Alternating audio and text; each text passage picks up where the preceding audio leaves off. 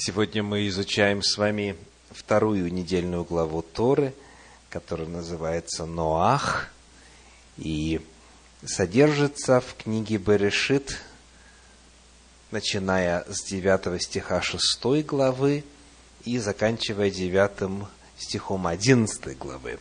Берешит 6, 9, 9. Бытие 6, 9, 11, 9 я хочу пригласить сегодня вас к исследованию одного отрывочка из восьмой главы.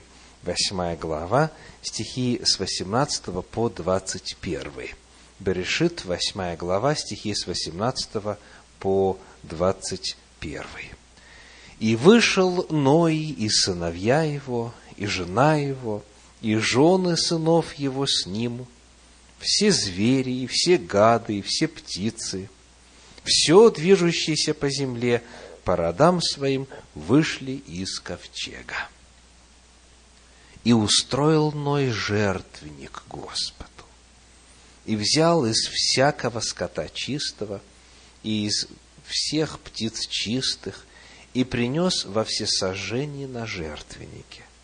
И обонял Господь приятное благоухание – и сказал Господь в сердце своем, не буду больше проклинать землю за человека, потому что помышление сердца человеческого зло от юности его, и не буду больше поражать всего живущего, как я сделал.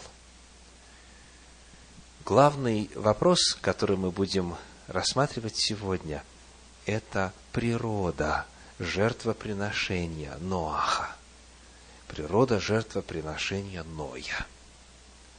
Во-первых, обращает на себя внимание контраст, который явно виден при последовательном чтении нашей недельной главы. В ней Ной постоянно представлен как точно исполняющий Божью волю, как точно исполняющий Божьи указания – Например, в шестой главе сказано, Всевышний сообщает о своих намерениях погубить все живое, потому что всякая плоть извратила путь свой. И сказано, что нужно будет построить ковчег из такого-то материала, таких-то размеров, и сделать то-то и то-то. И вот 22 стих 6 главы говорит, Берешит 6, 22. И сделал Ной все. Как повелел ему Бог, так он и сделал. Четкое указание и такое же четкое исполнение. Далее в седьмой главе Всевышний говорит, ковчег готов, теперь нужно позаботиться о спасении наземных сухопутных животных. Сделай так-то чистых возьми столько, нечистых возьми столько, корму заготовь и так далее, и так далее. И вот пятый стих свидетельствует, Берешит 7.5, 7.5. Ной сделал все, что Господь повелел ему. Уже второй раз. Те же самые слова. Далее потоп завершился. Уже Ноах знает, что земля обсохла он знает, что, в принципе, можно уже и выбираться бы из этого плавучего средства, однако он не делает этого до какого момента? Пока Всевышний не даст указания. Восьмая глава книги Берешит, стихи с 15 по 19 читаем. Бытие, восьмая глава, с 15 по 19.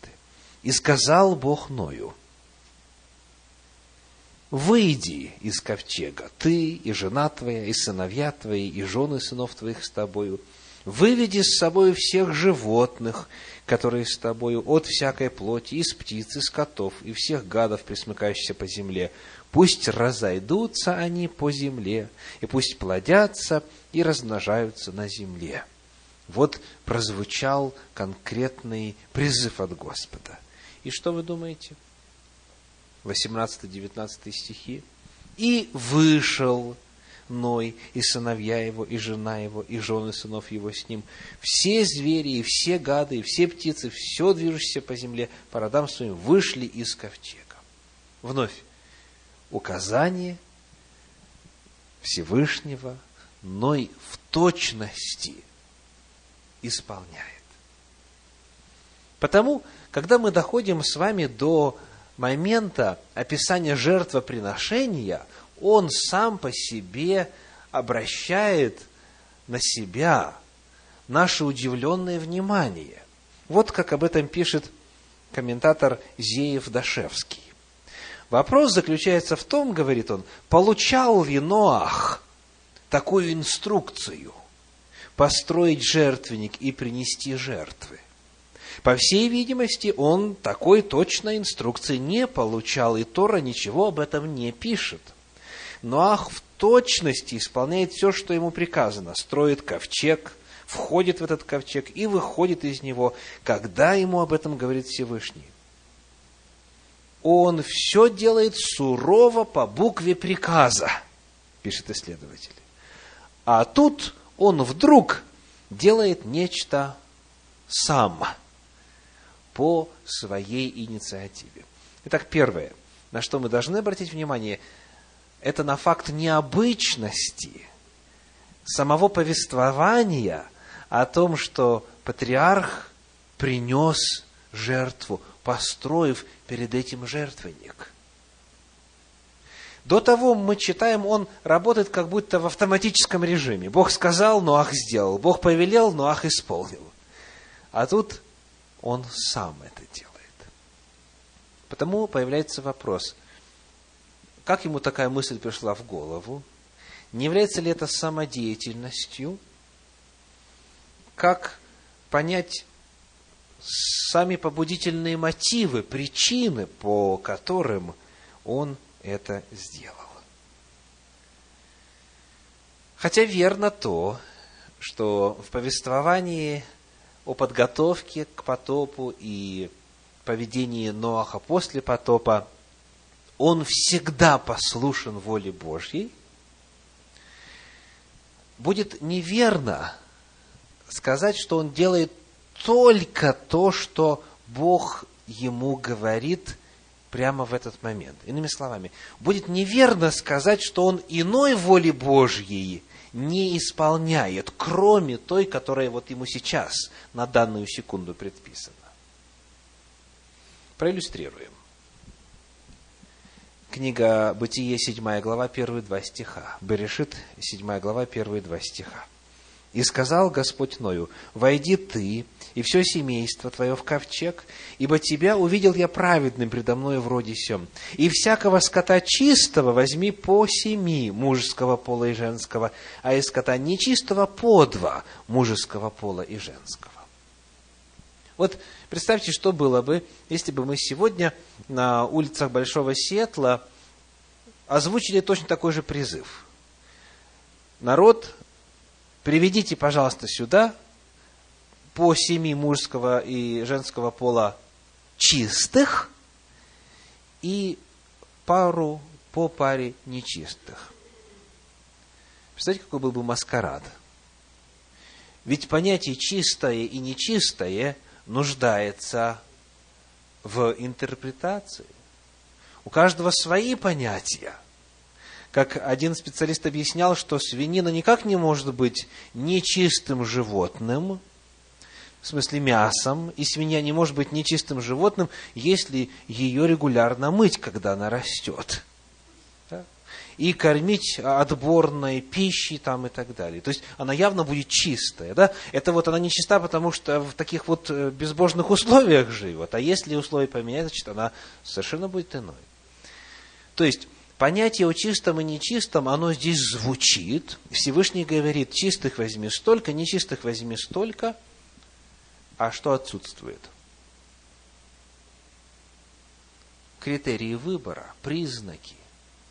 Ведь до этого мы нигде в первых шести главах книги Берешит, книги Бытия не находим, как различать чистых и нечистых. Мы даже о таком понятии еще не знаем, доколе не добираемся до седьмой главы.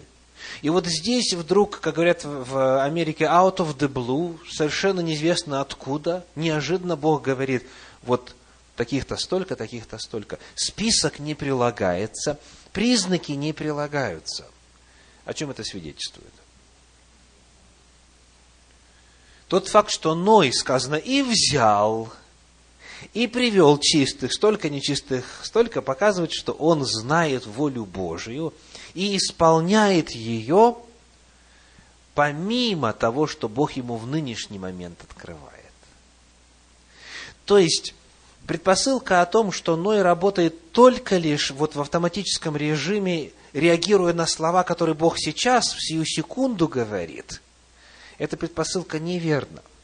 Верно то, что он только лишь волю Божью исполняет, но он знает ее намного больше, чем то, что непосредственно в словах Всевышнего звучит на данный момент. Отсюда очень важный вывод. Оказывается, понятие о чистой и нечистой пище, о чистых и нечистых животных существовало еще до эпохи Ноя. И он, родившись, знал это и, соответственно, исполнял это в своей жизни. И потому, когда Всевышний говорит о том, чтобы взять соответствующее число животных в ковчег, он даже и вопросов не задает, потому что он в курсе, он знает Божьи законы. А теперь давайте сделаем еще один шаг назад и посмотрим, как Тора в принципе описывает Ноаха. Каков он? Кто он? Как он описан? Давайте обратим внимание на стихи 8 и 9 6 главы книги Берешит. Берешит 6 глава, 8 и 9. Бытие 6, 8, 9. Ной же сказано, обрел благодать пред очами Господа. Вот житие Ноя. Ной был человек праведный и непорочный в роде своем. Ной ходил пред Богом. Чуть-чуть пристальнее посмотрим на эти определения. Главная фраза звучит так, что Ной был Иш, муж, мужчина, цадик, праведник, дальше Тамима. То есть у нас непорочный или совершенный. Вот каким был этот человек. И дальше фраза «Ной ходил пред Богом» в подлиннике «эт Элохим». То есть с Богом. Или еще а, в пользу Бога. Потому что «эт» – это направление, движение к Богу. Потому в разных переводах вы по-разному это найдете, но в любом случае он и Бог отождествляются. Так вот, скажите, как узнать, праведный ли человек или нет? Он цадик или не цадик? Тамим или нет? Какие-то критерии снова нужны, правда? Чтобы определить, человек беззаконник или же законопослушен, необходим законно. Чтобы узнать, человек праведник или беззаконник, или нечестивец, необходимо мерило праведности необходим образец какой-то, эталон какой-то, по которому можно было бы сравнивать. То есть узнать, что Ноах был Иш Цадик Тамим, можно только во свете чего? Во свете закона. Только лишь во свете закона. Потому, в принципе, когда мы смотрим на описание этого человека, мы знаем, что он поступает в соответствии с правилами, потому он праведен. Значит, законы Божьи уже существуют. Ноах их знает и в совершенстве исполняет, насколько человеку возможно. Зная это, нам теперь чуть легче будет осмыслить, откуда ему пришла мысль в голову построить жертвенник и принести на нем жертвы. 20 стих 8 главы книги Берешит свидетельствует. «И устроил Ной жертвенник Господу». Подумаем над словом «устроил». Что это значит? устроил. В подлиннике глагол «бана», «бана», который перед этим всего лишь два раза используется в подлиннике, в Торе, и вот в каких двух местах. «Бана». Во-первых, Берешит 2.22, Бытие 2 глава, 22 стих. Сказано, «И создал Господь Бог из ребра взятого у человека жену, и привел ее к человеку. Где здесь бана, в каком слове спряталась? Создал, верно, и создал. Дословно построил. Построил. То есть Всевышний изъял ребро, так, и на основании ребра выстроил жену. То есть, дословно это переводится «и построил Господь Бог из ребра взятого человека жену и привел ее к человеку». Вот это первый раз. Второй раз мы находим в Торе этот глагол «бана» в книге Берешит 4.12, то есть 4.17. Книга Бытие, 4 глава, 17 стих. Сказано – и познал Каин жену свою, и она зачала и родила Еноха, и построил он город. И назвал город по имени сына своего Енох. Построил, соорудил. Так, выстроил, поднял над землей. Мы обращаем с вами внимание на этот момент, на эту деталь, на использование глагола. Вот по какой причине. Ведь сама идея жертвенник именно строить, это вовсе не данность. Почему бы не выбрать большую глыбу, или подняться на какое-нибудь возвышение, которое уже и так естественным образом существует, так сказать, природный жертвенник, как язычники делали, например, и вот там и приносить жертву Всевышнему. Почему нужно еще как говорится, тратить время, чтобы что-то сооружать. Для многих из вас сама идея жертвенника напрямую связана с необходимостью его сооружать, поскольку мы привыкли вот к этому явлению, но оно не является необходимостью само по себе, и оно не является данностью. Вообще для чего нужно возвышение, когда можно на земле все это делать? Прекрасно костер развести, ничего не падает, никуда не, не вываливается, да? Очень удобно. То есть, сама идея о том, что жертвенник надо строить, оказывается, это заповедь Торы. Подобно тому, как чистое и нечистое – это заповедь Торы.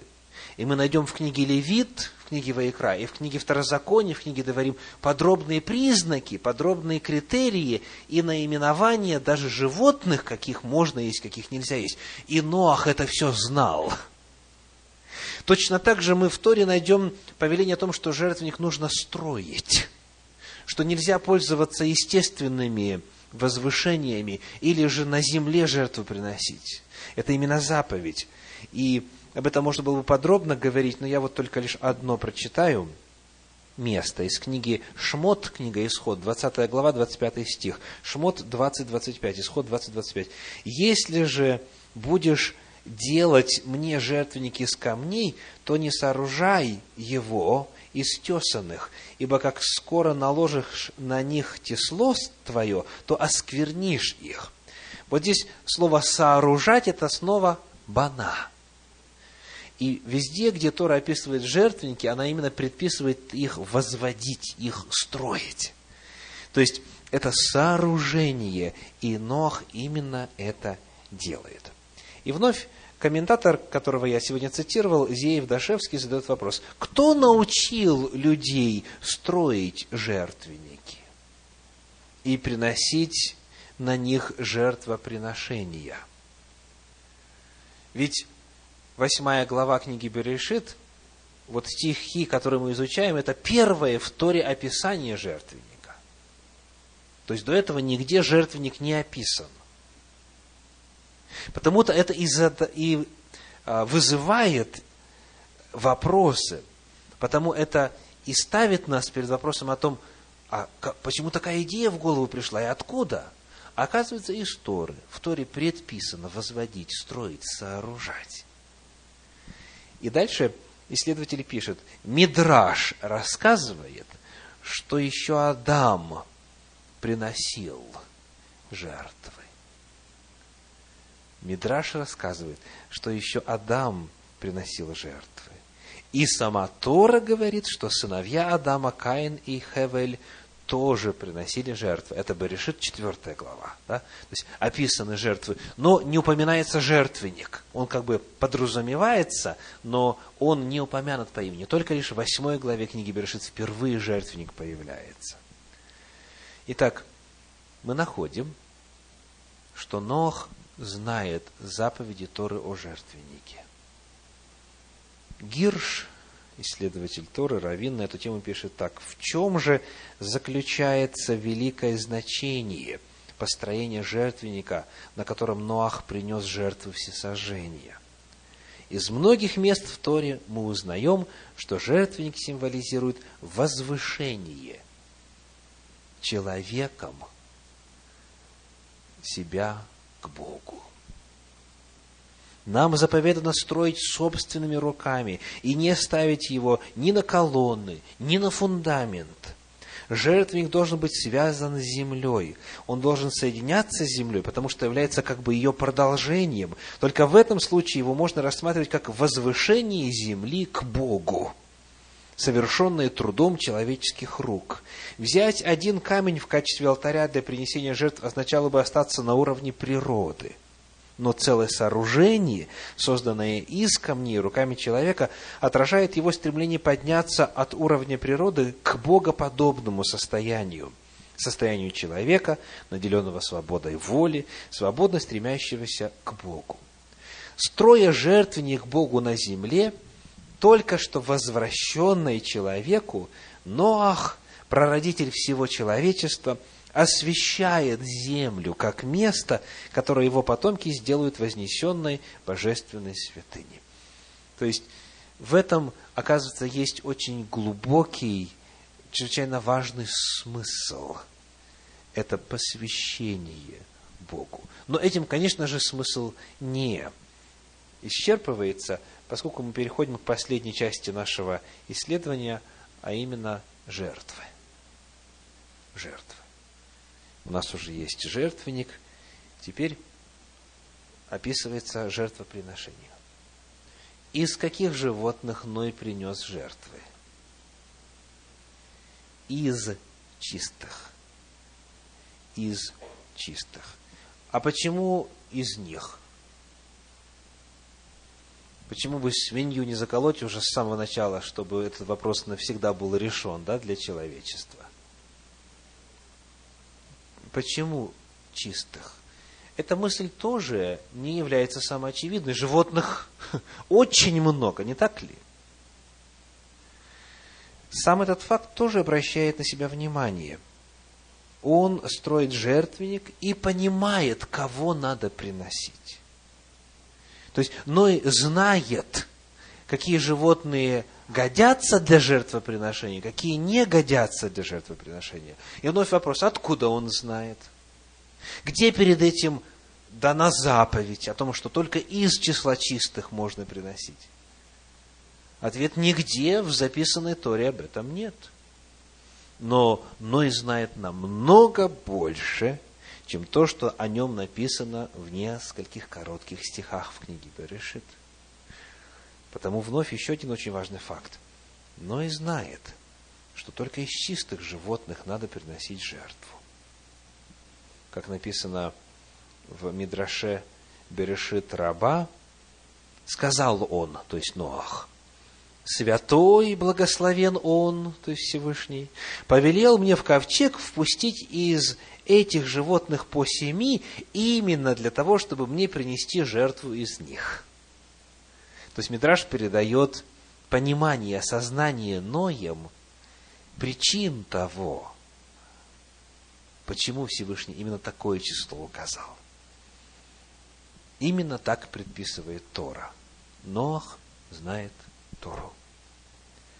Теперь, в свою очередь, жертва, которую он приносит, она определенным образом названа. Какая это именно жертва? Это жертва всесожжения. Русский термин довольно хорошо передает суть. Все сожжения, значит, все сжигается. Так? Все сжигается. Нужно сказать, что это только один из пяти видов жертв, которые существуют, которые в Торе предписаны. Иной приносит именно жертву всесожжения. Как пишет комментарий Санчина, жертва, которая полностью сжигается на огне жертвенника, и ни одна из ее частей не съедается ни священником, приносящим жертву, ни ее хозяином и так далее. Вот такую именно жертву принес Ноах. И принес он ее из каких животных? Общую категорию мы выяснили из чистых, а дальше подробнее – из крупного скота, из мелкого скота и из птиц.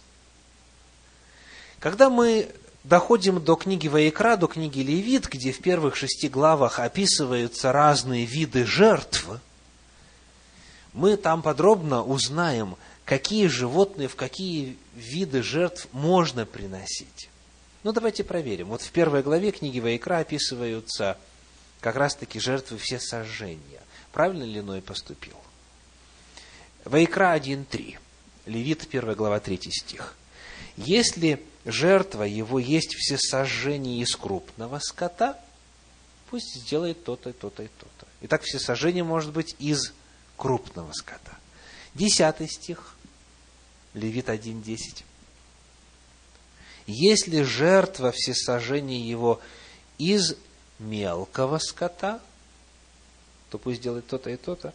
И, наконец, 14 стих. Если же из птиц приносит он Господу всесожжение, пусть принесет то-то, то-то. Оказывается, в жертву всесожжения в действительности Тора предписывает приносить и крупный, и мелкий рогатый скот, и птиц. А если мы возьмем, например, жертву мирную, там птиц не приносят. Возьмем жертву за грех, там птиц не приносят. То есть мы находим что? Что Ной, оказывается, соблюдает книгу Ваикра. Он знает законы о жертвах. Он выбирает именно жертву всесожжения. Этот сам по себе факт достоин отдельного упоминания. Но он знает также, что именно приносить в этой жертве всесожжения. Он следует церемониалу Торы. Жертва всесожжения приносилась в первую очередь при заключении или обновлении завета.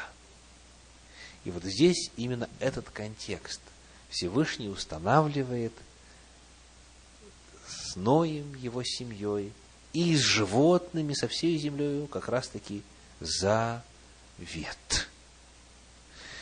Итак, вывод. На какую тему мы сегодня говорим? О природе жертвоприношения Ноя. Мы узнаем, что оказывается, Ноах и знает, и соблюдает законы Торы. Той Торы, которая будет впервые в истории человечества в письменном виде дана только лишь на горе Синай, когда народ Израиля выйдет из египетского рабства. Только лишь в 15 веке до нашей эры, согласно библейской хронологии, Тора появится в письменном виде. И потому многие полагают, что именно тогда она и была сотворена. Именно тогда она была дана. Оказывается, нет. Она всегда существовала. Еще до потопа Тора существовала. И до потопа Ноах знает, как отличить чистого от нечистого. И как только потоп закончился, он знает, из каких животных приносить, и какого вида животных, и как их, что сжигать, что не сжигать, и почему именно этот вид жертвы. То есть он живет по Торе, по законам Торы, хотя самой Торы как свитка, вот как перед нами сегодня, еще нет. Сегодня для нас очень важно, для кого-то впервые, для кого-то напомнить, для кого-то закрепить одну очень важную истину. Тора вечна. У нее нет времени появления. Она в этом смысле над временем стоит. Тору знал и Адам, и Авель, и Сиф, и Мафусал, и Ной, десятый патриарх от сотворения. И они все жили по законам Божьим. И знание это передавалось из уст в уста. Как написано в книге Берешит в 18 главе, в 19 стихе в отношении Авраама, чуть позже. Книга Берешит, 18 глава, стих 19 говорит. Бытие 18, 19. «Ибо я избрал его для того, чтобы он заповедал сынам своим и дому своему после себя ходить путем Господним, творя правду и суд». То есть, именно сынам своим, именно потомкам своим, каждый патриарх передавал это знание, то знание, которое в свое время на горе Синай было записано и теперь содержится в форме документа. Представляете, у каждого из нас сегодня, в 21 веке нашей эры, есть возможность жить по тем же самым святым Божьим законам, по которым жили патриархи от создания мира. Люди, которые были праведны, непорочны в силу своей веры в Господа и жизни сообразно Его Торе, они руководствовались теми же правилами, которыми и мы сегодня можем руководствоваться. То есть изучение Торы, исследование ее смысла и жизнь по этим законам – ставит любого современного человека в один ряд со всеми величайшими патриархами с самого начала существования Земли. Тора вечна. Ее знали, ее преподавали, ее исполняли с самого начала. И будет существовать она, доколе стоит небо и земля. Посему время, которое вы посвящаете – приходя в центр изучения Торы, или же самостоятельно исследуя законы Божьи, это время, которое стоит того. Время, которое вы проводите, соприкасаясь с чем-то и очень древним, и очень святым, а самое главное, вечным, неизменным, навеки утвержденным. Потому да благословит Всевышний каждого из вас в исследовании Его законов, Его Торы. Приходите сами, приводите тех, кто вам дорог, для того, чтобы они также приобщались к вечности. Аминь.